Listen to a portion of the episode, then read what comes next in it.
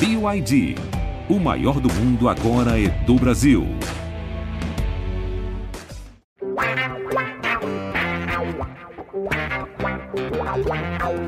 Pelé, dois na barreira, correu, o rei atirou. Gol! O cara marcação, sambou pra lá, sambou pra cá, botou na frente a pênalti. Olha o Santos chegando a chance de mais um gol. Gol! Neymar pode bater de primeira.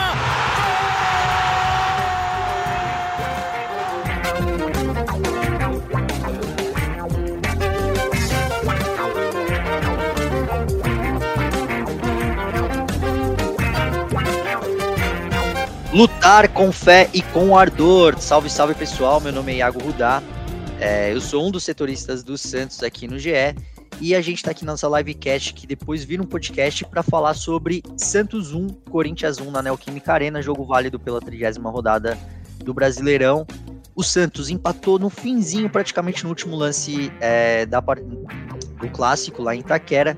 E mais uma rodada se mantém fora da zona de rebaixamento. E comigo, para falar desse resultado, é a Isabel Nascimento, a nossa voz da torcida, a maior e melhor youtuber santista de todos os tempos. Bem-vinda, Abel. E o Bruno Gutierrez, meu parceiro aqui de reportagem de setorismo no Santos. Bem-vindo, Guti. Bem, vamos lá, gente. É, o Santos empatou fora de casa.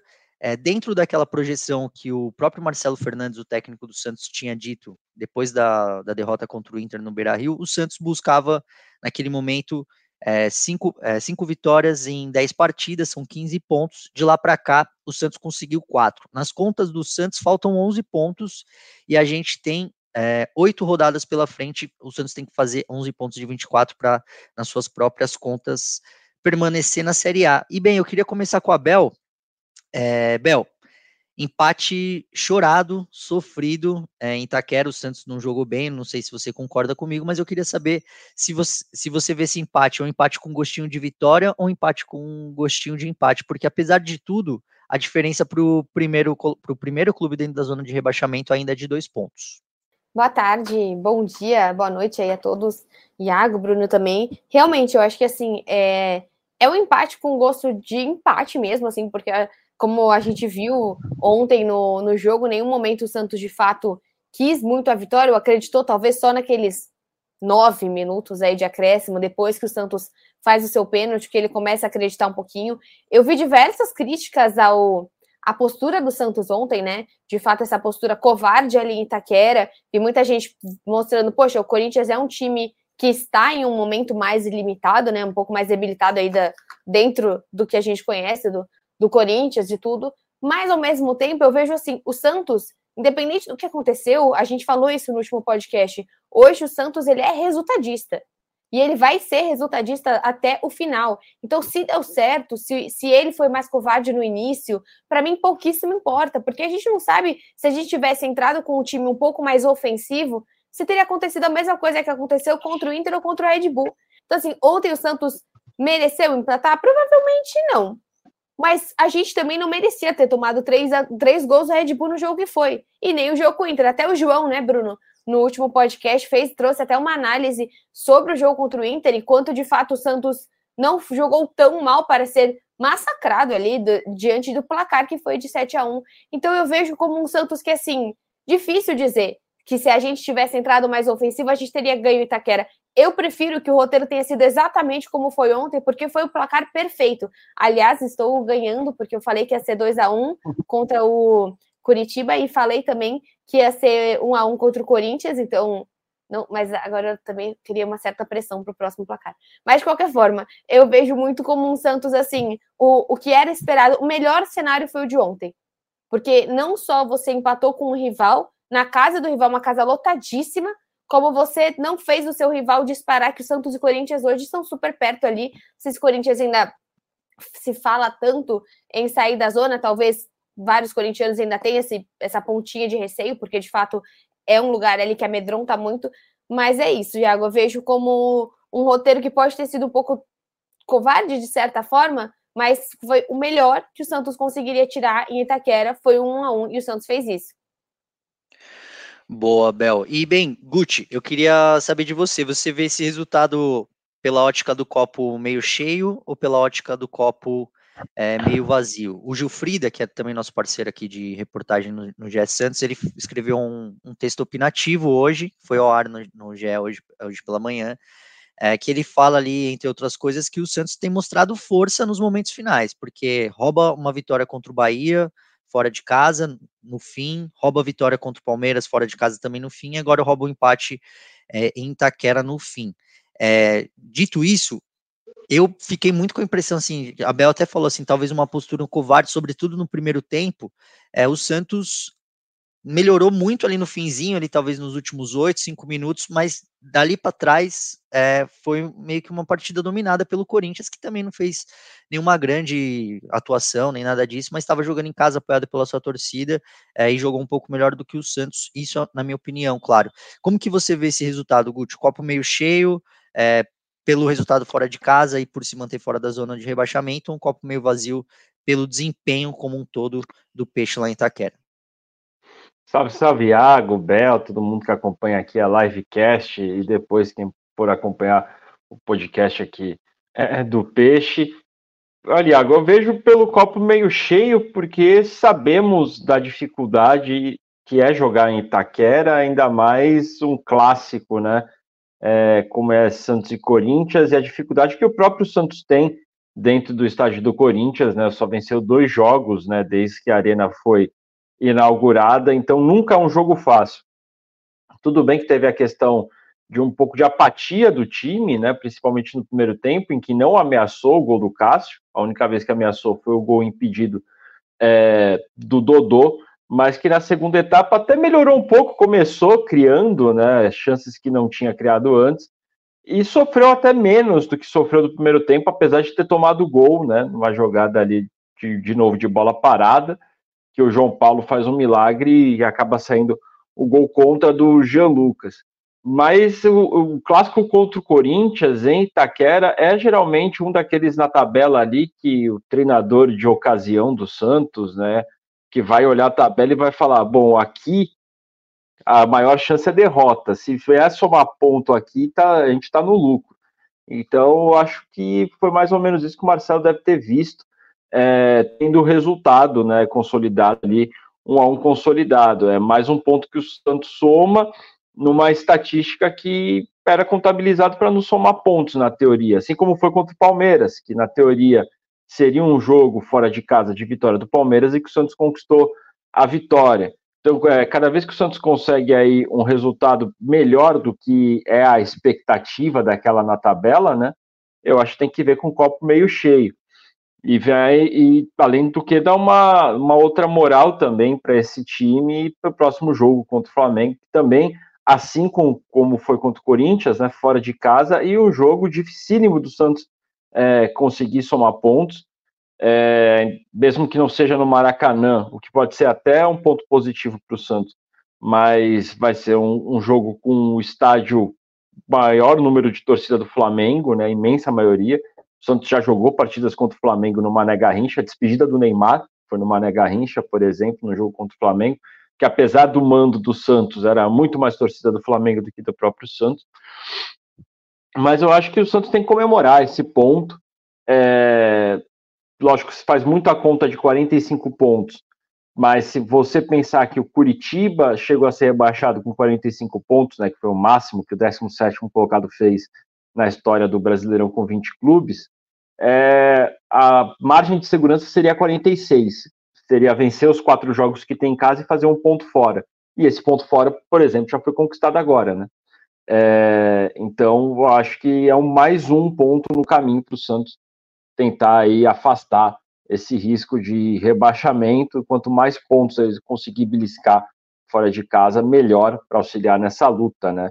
porque também não é certeza que vai vencer todos os jogos em casa, por exemplo. Muito que bem, Guti. E Bel, vamos entrar nas polêmicas agora, hein? É, eu tô lendo o chat e já tô vendo que tem ali uns corintianos aqui acompanhando o nosso Gé Santos. Aliás, bem-vindos, torcedores do Corinthians aqui. É, o pênalti do Soteldo é o lance crucial do jogo. É, e para mim, o lance da rodada também dessa, dessa trigésima rodada do Campeonato Brasileiro. É, o Soteldo, ele tá com a bola dominada, ele leva a bola na linha de fundo, provavelmente para fazer um cruzamento, para fazer um outro drible, a gente não sabe, mas ele estava levando a bola na linha de fundo, ele cai, é, e a princípio o Anderson Daronco, que era o árbitro responsável pela partida, ele não marca o pênalti. É, o VAR chamou, o Wagner Hellway, que é o árbitro paraibano, chamou o Daronco, é, ele, so, ele solicitou a revisão, o Daronco foi no VAR e deu o pênalti, a gente está vendo aí o lance. É, Bel, para você, foi pênalti ou não do Bruno Mendes em cima do Soteudo? Lance polêmico, em lance difícil. É, eu acho que assim, o lance realmente é um lance difícil, assim como o gol do Santos também, o gol impedido do Santos também é, é um lance bem delicado ali, de pouca é, é, de pouca diferença ali, né, entre os pezinhos. Eu é difícil, é difícil saber assim, porque tem a questão se o Soteldo pisou primeiro, já estava com o pé no chão, se ele pisa e aí ele vai para mim. Eu já revi esse lance inúmeras vezes, mas é, quero crer que de fato seja pênalti, mais para a gente não ficar em cima aí de uma vitória que possa ter um, um, uma fragilidade um, de, de verdade, né? Dentro da, dessa vitória, não, né? Desse, dentro desse gol, dentro desse parte do Santos. É que é difícil também, como Santista, que, que realmente tem uma.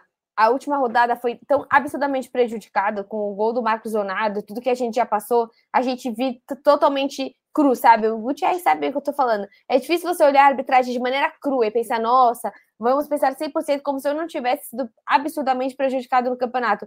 Mas eu vejo como um lance muito difícil e como um lance que o árbitro muitas vezes ele fez uma opção ali, como se ele tivesse colocado que não foi.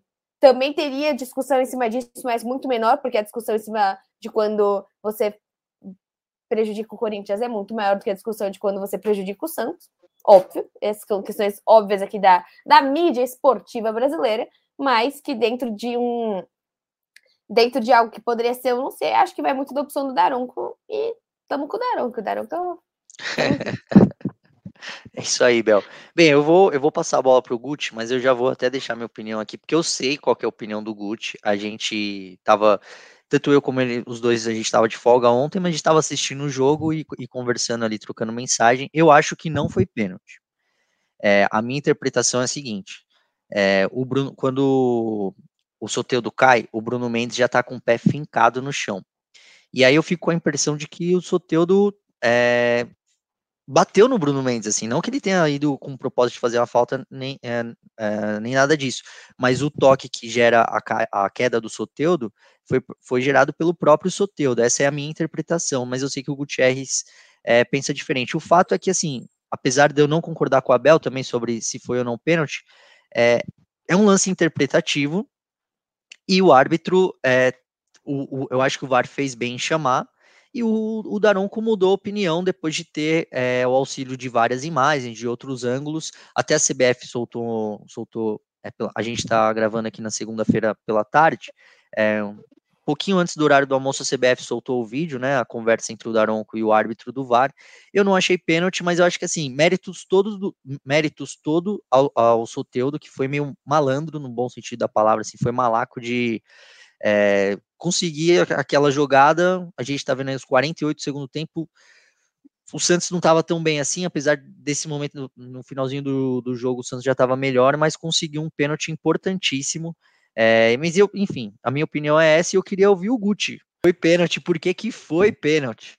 Para mim foi, eu sigo mais ou menos o que o próprio Daronco falou é, na conversa com o VAR, quando ele vai analisar as imagens que ele entende que tem ali um calço do, do Bruno Mendes, né? A impressão que eu tive do lance, e aí é um lance muito interpretativo que vai gerar é, opiniões contrárias e a favor, né? Para mim, o Bruno Mendes, na hora que ele faz um movimento, ele se coloca em risco e ele não acerta a bola. Nesse movimento, ele acaba ali dando a perna no Soteudo e por isso eu acho que impede, esse movimento dele acaba impedindo que o Soteldo prossiga com a corrida e acaba se desequilibrando e caindo e sofrendo é, o pênalti. É, fazendo um pouco de advogado do diabo, porque eu vi muita gente é, criticando o VAR até, além do Daronco, falando que o VAR quer apitar, que a decisão de campo, tudo mais, o Daronco pede ajuda do VAR. O Daronco é, chama o Wagner Renway e fala, Wagner, eu não consegui ver se teve toque no pé. Se tiver toque, eu quero analisar. Então, o árbitro de campo pede auxílio do vídeo. Não é o vídeo que quer interferir na decisão que teve no campo. É, o Wagner analisa com os analistas dele, né? Tem dois analistas que ficam na cabine do VAR. E o Wagner conversa com os analistas e acha que é um possível pênalti. Só que ele não passa essa impressão dele de primeira para o Daronco. Aí ele chama o Daronco e fala: Daronco, revisão para um possível penal. Ele não, ele não tem a, a influência de interferir numa decisão do Daronco. Ele tem a, a convicção dele na conversa ali com os dois é, observadores, com os dois auxiliares dele. Mas ele chama o Daronco para um possível penal, porque o Daronco também pediu essa ajuda. E quando o Daronco revisa, o Daronco mesmo fala do calço e fala assim: eu vou marcar é, penal sem cartão amarelo. Então é uma decisão que parte muito do árbitro em si, assim, mais do que o VAR. Eu acho que o VAR fez o papel dele ali e o Daronco, num lance interpretativo, interpretou é, que foi pênalti. Talvez tenham gerado uma polêmica grande em uma decisão interpretativa. É, vai ter contra, vai ter a favor, mas acho que não tem uma polêmica muito grande em torno é, desse lance, né? Por mais que hajam discordâncias. Acredito que o Wagner do Nascimento Magalhães, no Santos e Curitiba, provocou um, um erro muito grave, é, que foi que não é o mesmo caso, por exemplo, do Daronco no, no clássico entre Santos e Corinthians. Em que pese que o Daronco errou, por exemplo, no Santos e Vasco, quando ele dá o cartão amarelo para o Soteudo, sendo que o Soteudo não teve nenhuma atitude antidesportiva ou que expulsa o Lucas Lima, sendo que as imagens do, do, próprio VAR ali mostram que o Lucas não tinha se metido em briga nenhuma, que o máximo que o Lucas estava fazendo era rir da situação, e mesmo assim ele toma um cartão vermelho. E a gente tem aquelas leis da compensação, né? Porque ele teria que expulsar o Medel que estava em campo, e daí não dava para expulsar o Rodrigo Fernandes só, porque o Rodrigo estava no banco, não ia interferir é, dentro dos 11 do Santos em campo, mas enfim, estou é, já fugindo um pouco é, do tema do clássico. Mas eu acredito que não, acredito que foi, foi pênalti, uma questão interpretativa e que talvez o, o lado é, que tenha sido prejudicado esteja dando valor demais né, para essa decisão, como se fosse um erro do Daron. Mercado Livre chegou chegando no Big Brother Brasil 2024. Fez o seu pedido? A gente faz a entrega mais rápida do Brasil. Assinou Meli Mais? Tudo fica ainda melhor. Você pode ter ainda mais frete grátis. E tudo isso em milhares de produtos. Chega chegando agora mesmo no app. Boa, Guti. Bem, tá registrada aí nossas opiniões sobre o lance, na minha opinião, o lance crucial da partida, né? É, 2 a 1 ganhou, pênalti para o Santos. Essa ficou a opinião aqui do, do nosso GS Santos. E, eu queria manter, eu queria manter o assunto com o Guti, porque é seguinte, contra o Corinthians em Itaquera, e aí se eu tiver errado, eu até peço pro Guti me corrigir. Mas acho que é a primeira vez que o Marcelo Fernandes não escalou o Santos no 3-5-2. É, desde que ele assumiu contra, contra o Bahia, ainda de forma interina e tudo mais. É, essa é uma tendência do Santos para daqui até o fim do campeonato, é, ou foi uma, uma escalação de ocasião, por ser um jogo fora de casa, é, o Santos jogou ali com quatro homens no meio de campo e não com três zagueiros como vinha jogando. É, como que você viu isso daí, Hugo? Você ficou surpreso com a escalação? Eu, pessoalmente, estava esperando a manutenção do 3-5-2. É, você, vê, você vê essa nova escalação do Santos como uma tendência ou como algo ocasional para o clássico? Olha, Iago, levando até a própria explicação do Marcelo depois da partida, é, foi algo opcional para o que a partida pedia. Né? O próprio Marcelo, é, a primeira pergunta que o Marcelo tem que responder na entrevista coletiva é sobre isso, e ele fala que o Corinthians não tem muitos atacantes de profundidade que vão dar trabalho pelas pontas e por isso ele não via necessidade de você jogar com os alas, você ia perder mais um homem lá na segunda linha, enfim. É, e por isso ele optou é, por colocar o Rodrigo Fernandes para ter um homem a mais no meio-campo, congestionar um pouco ali a situação para o Renato Augusto e para o Juliano, para as trocas que eles fazem é, com, com os próprios laterais, né, com o Fábio Santos, com o Fagner, que às vezes eles estão por dentro, às vezes por fora.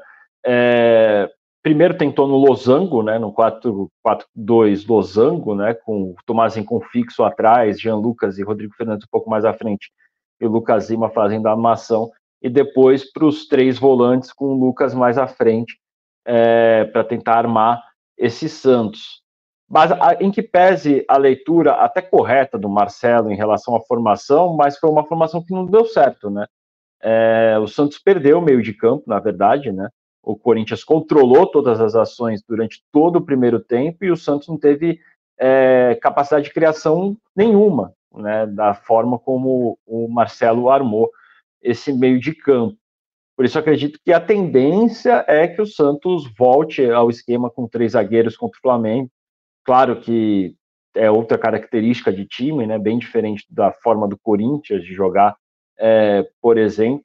Mas se voltar num 4-4-2, acredito que ele não vai apostar mais tanto no Rodrigo Fernandes, porque ele viu que não teve o ganho de marcação que ele esperava que tivesse. É, o Corinthians ainda teve muitas chances para criar e não teve efetividade na hora da armação. Né? O Rodrigo Fernandes até deu um lançamento, por exemplo, com o Marcos Leonardo, que ele joga a bola direto para a linha de fundo.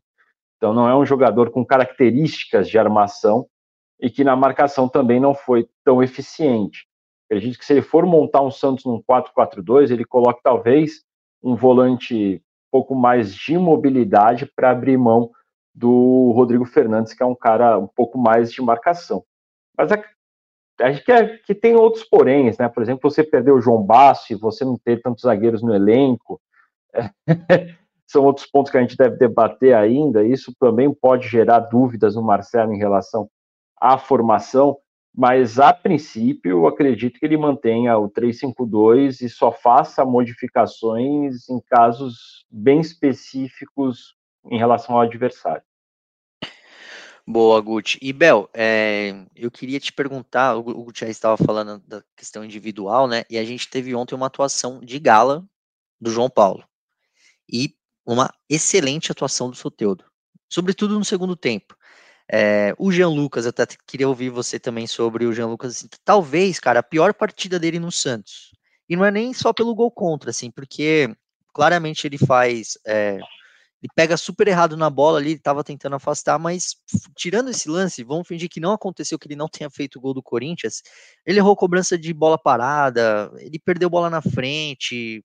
A gente não viu é, o Jean Lucas que a gente está acostumado a ver, a, a, acompanhar com a camisa do Santos. Mas em contrapartida, cara, a atuação do João Paulo, assim, ele salvou ali, cara, chutando baixo uns três gols do Corinthians. E o Soteudo jogando muito. É, e é importante a gente lembrar que em determinado momento dessa temporada o Soteudo esteve afastado desse time do Santos.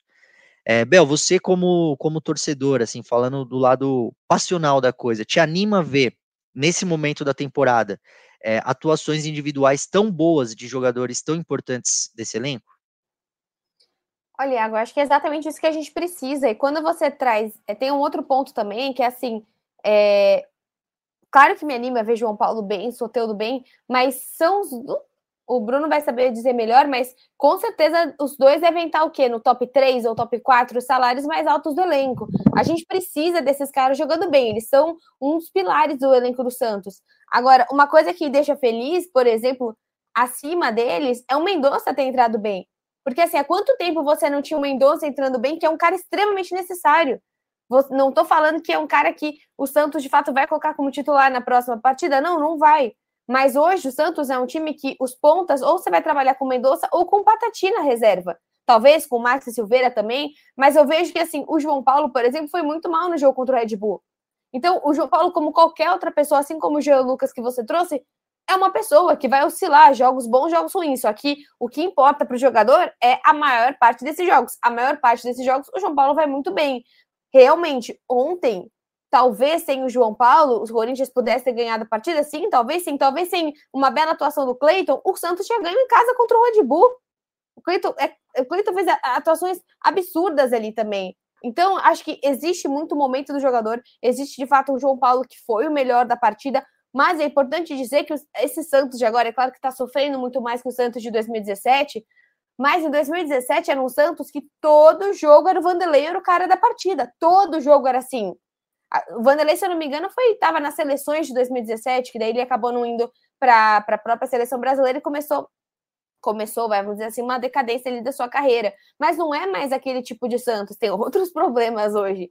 Mas o João Paulo não foi o nome do jogo contra o Palmeiras, ele não foi o nome do jogo contra o Curitiba, ele não foi o nome do jogo contra o próprio Red Bull, obviamente ele também não foi o nome do jogo. Então, existe uma, uma diferença muito grande de João Paulo e Vladimir, acho que todo mundo não tem como discordar disso, mas uma belíssima atuação do Soteudo e do João Paulo e do próprio Marcos Leonardo é o que se espera, do próprio Rincon também, é o que se espera, é o que a gente precisa. O Santos não vai conseguir se manter na Série A se não tiver sempre excelentes atuações dos seus melhores jogadores. Agora, o que o Santos hoje tem a dificuldade é no banco. A gente está vendo hoje uma questão do João Basso, que a gente não sabe se numa próxima partida a gente vai precisar, às vezes, contar com o Jair, que é um menino, contar com o Messias também, que é um cara que pouquíssimas vezes teve uma sequência no Santos e que tem um nível diferente do João Basso. Então, é um Santos que se planeja de maneira muito errada. Né? Até você olha, quantas vezes a gente está vendo o Lucas, o Lucas Braga de lateral? Né? Cadê o Inocêncio? A gente não vai mais usar os Inocêncios. Cadê o João Lucas? A gente não vai mais usar o João Lucas. O próprio Bruno Mezenga, que o Bruno trouxe também. Então, esse planejamento, essa organização desse time do Santos trouxe o Santos que pode ter muitos desfalques para a próxima partida. Então, assim, me deixa muito feliz, mas infelizmente, para esse. Infelizmente não, mas racionalmente, de maneira realista, eu preciso de ótimas atuações de João Paulo, de Soteudo, de Marcos Leonardo, de Rincon, de Joaquim, de João Basso até o final do campeonato, porque está em cima deles a permanência do Santos. Muito que bem, Bel. O Guti, até em cima disso, é, o Santos soltou já alguma atualização sobre o João Basso e até sobre o próprio Marcos Leonardo, né? Lembrando aqui que a gente já vai falar sobre o jogo contra o Flamengo, que acontece é, no meio da semana em Brasília. Marcos Leonardo tomou o cartão amarelo quando ele já, já tinha saído do jogo, Mendonça fez o gol, saiu comemorando, o Marcos Leonardo invadiu o campo para comemorar e tomou o cartão amarelo, estava pendurado, não joga contra o Flamengo. É, mas a questão não é nem essa, a questão é que o Marcos Leonardo, ele deixa o campo com dor muscular, estava ali com a mão na coxa e tudo mais. É, o Santos já, já soltou alguma atualização quanto a isso? O departamento do médico já se pronunciou contra esses dois jogadores, ou Guti? Ainda não, Iago. Em relação ao Marcos, o, o Marcelo Fernandes explica na coletiva que o Marcos estava com um incômodozinho que incha um pouco ali a parte atrás do joelho, e quando você estica muito a perna, é, chega a incomodar, chega a dar uma dorzinha, mas que não era nada que preocupasse, não era nenhum rompimento de nada, nenhuma lesão que já tinha sido feito exames, era mais um incômodo mesmo, e que por isso ele jogou, que ele falou que ele não vai escalar nenhum jogador que esteja no sacrifício, justamente porque tem oito finais pela frente e não vai sacrificar ninguém, né? Precisa ter o, o elenco inteiro, que se o Marcos não tivesse condição de jogo, ele não ia colocar o Marcos em campo. É, e agora suspenso vai dar até uma semana aí, né? Até o jogo contra o Cuiabá, na outra segunda, para o Marcos é, ficar 100%, né? E poder voltar a tempo, vai cumprir suspensão agora contra o Flamengo. O João Basso é uma situação que preocupa pais, né? O próprio Marcelo fala que ele estoura o músculo posterior da coxa, né? É, o João Basso deu entrevistas ontem na saída de na zona mista da, da Arena Corinthians, lá da Neoquímica Arena, e também demonstrou algum, algum grau de preocupação com a lesão, né? A gente sabe que lesão muscular é uma lesão que às vezes é chata para recuperar, às vezes você leva aí três, quatro semanas. O Mendonça mesmo teve uma lesão que era simples, mas era muscular e ficou quase três semanas parado. Então, assim, vai ser uma dor de cabeça para o Marcelo. O João vai fazer exame, se já não fez ainda, né, nessa segunda-feira, para ver qual é a real situação. É, a gente acredita que até o final da tarde o Santos deve soltar aí alguma atualização em relação à situação do João Basso, mas a tendência é que, principalmente para esse jogo contra o Flamengo, né, ele já não esteja disponível, e pelo que o Marcelo Fernandes tem feito, possivelmente o Messias acabe assumindo essa função. É, e ele tem testado outros jogadores, né, como os zagueiros. O próprio João Lucas, por exemplo, lateral direito, já foi testado é, como zagueiro, Tomás Incon, recuado, já foi testado, enfim, tem opções é, para essa posição do, do João Basso, né, além dos homens de, de posição, né, que são o Messias e o Jair, que ainda não fez a sua estreia pelo time profissional e que está voltando né, a treinar depois de quase 10 meses parado por causa de duas lesões no joelho, uma lesão que é similar à que o Neymar sofreu agora pela seleção brasileira. É, o elenco do Santos ele é grande, ele é inchado, mas hoje as opções é, nesse momento são poucas. E bem, antes de eu passar a bola para Bel e da gente já começar a falar sobre Flamengo e Santos no meio da semana, é, eu queria convidar quem está aqui com a gente na, na, na, live, é, porque a gente tem uma questão ali no, no chat, né? É, como o desempenho contra o Corinthians te deixa para, para o fim da temporada, né? É otimista, vamos subir na tabela, é, ainda estou inseguro, eu, tô, eu voto nesse daqui, ainda estou inseguro, pessimista, precisa ganhar todas, lembrando que faltam oito rodadas para o fim do Campeonato Brasileiro, são 24 pontos em disputa, o Santos no momento tem 34 pontos, é, o Goiás, que é o primeiro time dentro da zona do rebaixamento, tem 32, e o Vasco também, que está vivíssimo aí nessa briga é, pela permanência na Série A, tem 31. A, a, Iago, só para completar, lembrando que essa rodada, depois de duas rodadas que foram muito ruins para o Santos, foi generosa, né? Com o Santos, foi. porque você tem o, você tem o Inter perdendo, você tem um empate entre Goiás e Vasco, então são resultados que acabam ajudando o Santos a se manter fora da zona do rebaixamento e também ficando próximo né, de outros adversários diretos nessa luta. Não, e até mesmo o empate contra o Corinthians ainda deixa o Corinthians ali. É, o Corinthians Sim. tem 37, tem 3 pontos a mais do que o Santos e 5 a mais do que o Goiás, o primeiro, só que a gente não pode falar nem que Corinthians e nem que Cruzeiro, que também tem 37 pontos, mas ainda não jogou na rodada enquanto a gente grava aqui o nosso Gé Santos, é, livres da, da briga contra o rebaixamento. É uma briga que está bem acirrada e nesse momento o Santos está fora. Mas bem, vamos falar de Flamengo e Santos, que acontece na quinta-feira, dia 1 de novembro.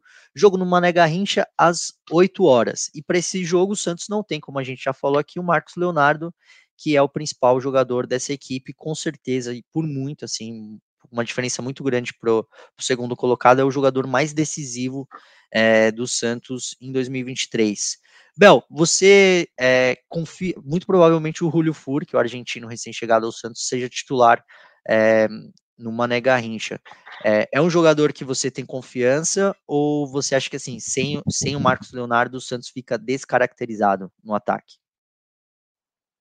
Ah, eu acho que o Santos fica assim descaracterizado porque eu não sei se o Júlio entrou o quê, Bruno? Uma ou duas vezes uma vez, sei lá, como titular desde o começo. Acho que o, o, Julio de Fato vem fazendo boas partidas quando ele entra, né? Ele é um jogador mais lento, ele é um jogador mais bem posicionado lá na frente, no sentido de não buscar tanto jogo como o Marcos faz. Eu não sei se ele bate falta, assim como o Marcos também. Imagino que no time dele ele batia pênaltis, né? Por como ele era lá, mas no Santos, se eu não me engano, ele não bateu nenhum pênalti. Também, caso venha até algum pênalti, normalmente é do 9, né? Acabou que ontem, no caso, o Mendonça que bateu na ausência do Marcos Leonardo. Eu acho que assim, desfalca muito o Santos por esse cara que. Mas eu entendo que, assim, dos dois jogos, assim como o Gutierrez falou, né? Em Itaquera, se você tem um ponto, já é um negócio grande demais. Se você tem um ponto no Maracanã também, então, dentre os dois jogos, que um você no sufoco vai conseguir um ponto, é muito difícil ganhar no Maracanã. E com outro jogo, olhando o Cuiabá, por exemplo, que é, um, é um, uma obrigação do Santos sair com os três pontos, é melhor que a gente tenha, de fato, o Marcos Leonardo nesse, nesse tempo. E se ele realmente precisar desses dias, né, se precisar deste momento para descansar, para ver, não sei se é tornozelo, é joelho, mas para ver a lesão que ele tem neste momento, que seja nesse jogo contra o Flamengo, que é um jogo mais difícil. Porém, é, a gente precisa lembrar também que a gente ganhou, né, não dá para esquecer que a gente ganha do, do, do Palmeiras sem o Gê Lucas e sem o Soteudo. Então, assim, existe um time capaz, mas de, de todo modo, né? Ainda continua um jogo dificílimo, porque Brasília é. Qualquer lugar do, do, do Brasil, de fato, você tem um montão de flamenguistas que sempre lotam o estádio. Então, eu vejo como um time que conseguiu essa vitória é, contra o Palmeiras, sem dois dos seus grandes jogadores, que é o Soteldo e o G. Lucas, que pode sim conseguir uma vitória fora de casa com o Furt, mas que o Marcos Leonardo, sim, é um cara que acha bolas, é, que você não espera. É um cara que aparece, o último jogo dele, que o juiz não deu o gol, mas foi um golaço. Dificilmente o Marcos Leonardo ele faz um gol que, nossa, acaba ali no pé dele, ele só põe para dentro. Isso normalmente não acontece. Normalmente ele ajuda a criar a jogada junto com o Soteudo. De todo modo, eu vejo que a ausência, possível ausência do Baço, possa ser mais sentida do que do Marcos Leonardo neste momento, mas as, as duas, de fato, são muito difíceis para o Santos.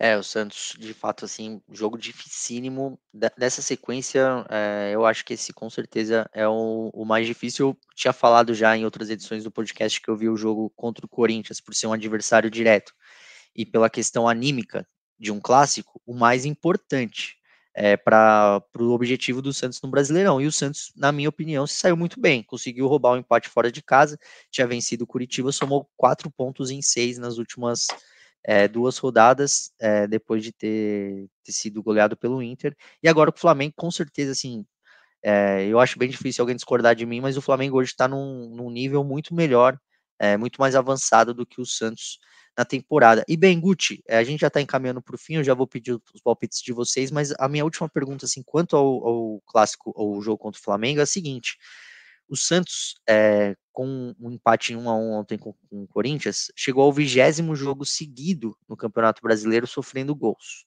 E a gente está falando aqui sobre uma possível ausência do João Basso, uma bem provável ausência do João Basso, na verdade.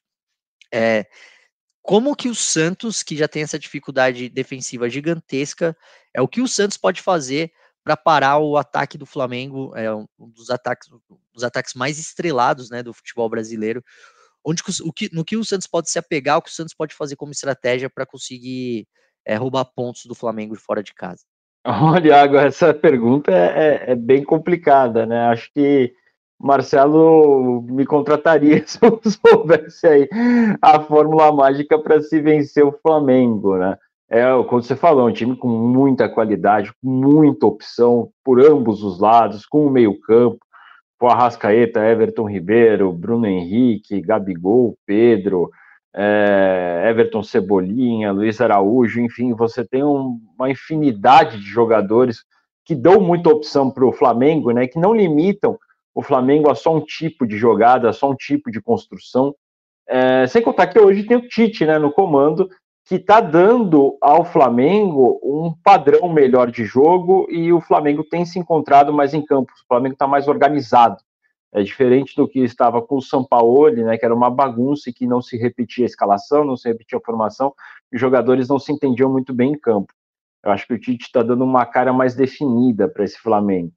A, a, chance do Santos, eu acho que vai ser mais ou menos ali uma fórmula que foi para vencer o Palmeiras é, você ter uma organização muito forte na marcação, é, você limitar muito as descidas dos pontas e dos laterais. A gente sabe que o lado esquerdo do Flamengo, com Bruno Henrique e Ayrton Lucas, é muito forte, por exemplo.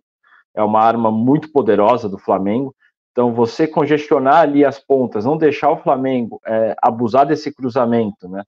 E tentar emplacar um contra-ataque, uma jogada rápida, uma ligação direta. Você vai ter o Furt ali na frente para fazer um pivô por exemplo, que pode ali amaciar a bola para quem vem de trás, para um Soteudo, para um Jean Lucas, para um Lucas Lima, e tentar numa jogada dessas, num contra-ataque, emplacar para conseguir vencer é, o Flamengo. Vai ser um jogo muito difícil, de muita estratégia, mas que o Santos, assim como foi contra o Corinthians, vai ter que saber suportar uma pressão muito grande do adversário e brigar por uma bola na frente para conseguir o resultado assim, é, dentro de uma coisa mínima positiva, diferente do último jogo que a gente perde o João Basso com um minuto e meio, dois minutos, agora o Marcelo tem esses poucos dias, mas ele tem dias para treinar já sabendo da ausência do Marcos Leonardo. Então, assim, eu vi pessoas no Twitter falando, né, questionando que ontem o João Paulo, muitas vezes, ele dava o seu, seu lançamento diretamente para o Soteudo. Né, que às vezes, por exemplo, por conta do Marcos Leonardo, foi você que escreveu isso, Guti? Eu estou copiando de algum setorista. Não, não, foi, foi o Lucas Musetti que escreveu isso. Ah, então um abraço, Musetti. É, falou. Mas tem razão. Que eu sei que eu, eu, bato, eu tenho notificação de todos vocês, né? Então, qualquer acha que vocês postem no Twitter, eu tô recebendo notificação. Mas daí eu sei que eu vejo, às vezes eu não sei quem falou. Mas de todo modo, que tava, o João Paulo estava tendo essa ligação direta exatamente com o Soteudo. Muito porque talvez o Marcos Solano não conseguia correr. Então, vai do Santos esses dias já entender como que o próprio João Paulo vai conseguir falar com esse Julio Furti lá na frente. Vai ser ele e vai ser o Soteudo? Vai, até o próprio Lucas Lima, ele vai trazer de novo três, três volantes? Não, vai colocar o Lucas Lima, mas vai voltar com o Dodô. Não sei o que ele vai pensar para fazer. Eu não vejo sentido você jogar de uma maneira mais retranqueira contra o Corinthians e com o Flamengo você ser mais aberto. Entendo que o Corinthians não deu certo. Mas, visando o que aconteceu no próprio jogo contra o Inter, eu vejo o Marcelo Fernandes sendo ainda bem conservador e acho que ele vai ser. Não vejo ele realmente sendo um cara totalmente, ah, vamos propor, porque a gente conseguiu propor o jogo em Itaquera por cinco minutos, os cinco minutos finais muito diferente o nível do time do Corinthians para o nível do Flamengo, o que é jogar neste momento com os dois times, o ataque do Corinthians com o ataque do Flamengo, e eu acho que vai ser um Santos, espero que seja um Santos conservador, contra, é, não no Maracanã, né, mas de qualquer forma fora de casa em Brasília. É, é complicado isso, né? Eu não sei se vocês concordam comigo, mas assim, tem, tem duas formas de se ver esse momento do Santos, é, jogando fora de casa. A primeira é o seguinte, pelo que a gente vê em campo, o Santos precisa atacar a característica desse elenco é que o Santos, em algum momento, ele precisa ser agressivo. O Santos rende muito melhor quando ele está com uma postura de é, propor o jogo, de ir para cima é, e, e, fazer tudo mais. E um, uma outra questão que eu acho que é o que pesa muito para o Marcelo é que foi quando ele tentou jogar um pouco mais aberto, abre aspas aqui, é, fora de casa, foi o 7 a 1 para o Inter time ficou muito exposto, e aí a gente tem que pontuar que naquela partida específica, o Santos não tinha o Jean Lucas, não tinha o Soteldo e não tinha o João Paulo também. Uma atuação desastrosa coletiva e individual de vários nomes, inclusive o Vladimir, o goleiro reserva do Santos. É, mas eu acho que o fato dele ter sido é, um pouco mais deixar o, Santos mais exposto contra o Inter e ter acontecido o que aconteceu no Beira Rio, faça o Marcelo é, mudar um pouco de opinião. Eu também estou esperando um, um, Santos um pouco mais conservador contra o Flamengo, até porque, pelo que a gente está falando aqui, é um ataque é, assim, muito difícil de você controlar. É, e, e, tem essa questão do Santos render melhor atacando, mas eu espero que o, a, a minha, minha visão, assim, como setorista, como pessoa que está acompanhando o, o, dia a dia do Santos, é de que de fato o Marcelo Fernandes monte uma postura mais defensiva contra o Flamengo, apesar de que quando ele faz isso o Santos não vai bem, mas é, o trauma da goleada no Beira Rio, eu acho que ele vai vai manter o time um pouquinho mais conservador.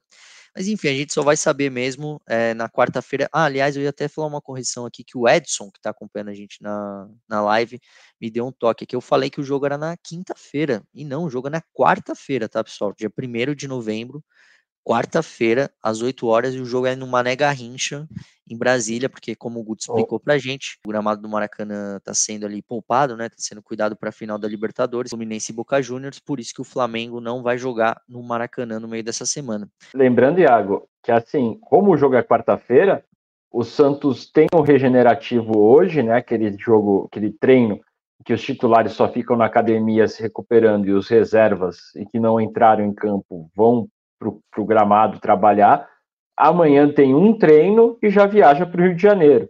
Então, esse treino vai ser o único treino que o Marcelo vai ter ali para esboçar o time e com pouco tempo para trabalhar, possivelmente ele vai fazer o que ele fez antes de enfrentar o Corinthians.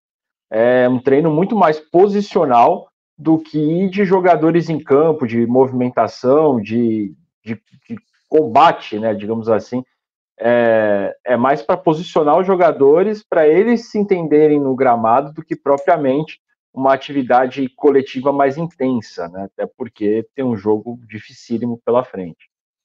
É, tabela apertando, fim de ano complicadíssimo do Santos, que apesar de, apesar de estar tá indo bem, ainda está fora da zona de rebaixamento, mas tá numa, ainda está numa situação muito delicada no Campeonato Brasileiro. E bem, vamos de palpite, gente. É, vou começar com o Gutierrez, porque eu quero deixar a Bel por último. É, Guti, Olha, qual que é o seu palpite para Flamengo e Santos? Eu quero um palpite honesto, hein, cara? Flamengo e Santos é. em Brasília. Como a, a, Isabel ela proíbe que tenham palpites negativos ao Santos aqui neste podcast e que o Flamengo não vai jogar no Maracanã, vai jogar em Brasília, eu vou apostar no empate e pelo Santos tomar gol a 20 jogos do Campeonato Brasileiro, eu vou apostar no empate em 1 a 1 entre Santos Boa, e Flamengo. Bem, eu, como o Abel proíbe os palpites, eu vou no 0 a 0 tá? Mas o meu primo, amigo meu, meu primo meu, falou que acho que o Flamengo ganha é, por 2 a 1 um, mas esse não meu é o meu palpite. Tem uma pergunta. O palpite é de um primo meu, que tá aqui acompanhando a live com a gente. Não é o meu palpite, tá, Bel? É do meu primo. Eu acho que o Flamengo ganha. Eu acho não, meu primo acha que o Flamengo ganha, porque tem a diferença muito grande. Mas enfim, Bel, queria ouvir o seu palpite, que é o que vale aqui pra gente. Afinal, você é a nossa voz da torcida. É, quanto que vai ser o jogo do meio da semana? Cara, eu acho que assim, daqui até o final é um dos jogos mais difíceis do Santos. Claro que cada jogo vai se tornando mais difícil, mas talvez seja o elenco mais no topo da tabela que a gente já é. Não, já enfrentar o Botafogo ainda, né? Então, né, não faz sentido isso. Bom, vou. Acho que vai ser um empate. Não tem. É difícil colocar uma vitória do Santos fora de casa, por mais que o Santos tenha ganho jogos bem importantes fora de casa. E normalmente com o Flamengo são bons jogos, né? Tem bastante gol, só espero que não seja só para um lado. Foram 2 a 2 então. Boa, Bel. Jogo cheio de emoções, hein? 2 a 2 é, No primeiro turno, é, na Vila, o Flamengo ganhou por 3 a 2 do Santos. Também foi um jogo cheio de gols. É, bem, mas é isso, meus amigos. Lembrando aqui que o jogo é na quarta-feira, dia 1 de novembro, às 8 horas, e vocês ficam sabendo de tudo aí que acontece com o Santos lá na página do Santos no GE. É, eu agradeço a Bel pela participação aqui, ao Bruno Gutierrez e também a, a Paula que estava com a gente aqui ajudando é, na produção, na parte técnica, e claro, você que está acompanhando a gente aqui no GE Santos, o pessoal do chat que estava acompanhando a livecast e foi participando com a gente, mandando é, os comentários, as interações. O nosso podcast muito provavelmente volta na quinta-feira, no dia seguinte ao jogo entre Flamengo e Santos, e a gente fica aí na expectativa de que o Santos se mantenha mais uma rodada fora da zona de rebaixamento, tá certo? Falou, pessoal, obrigado, hein?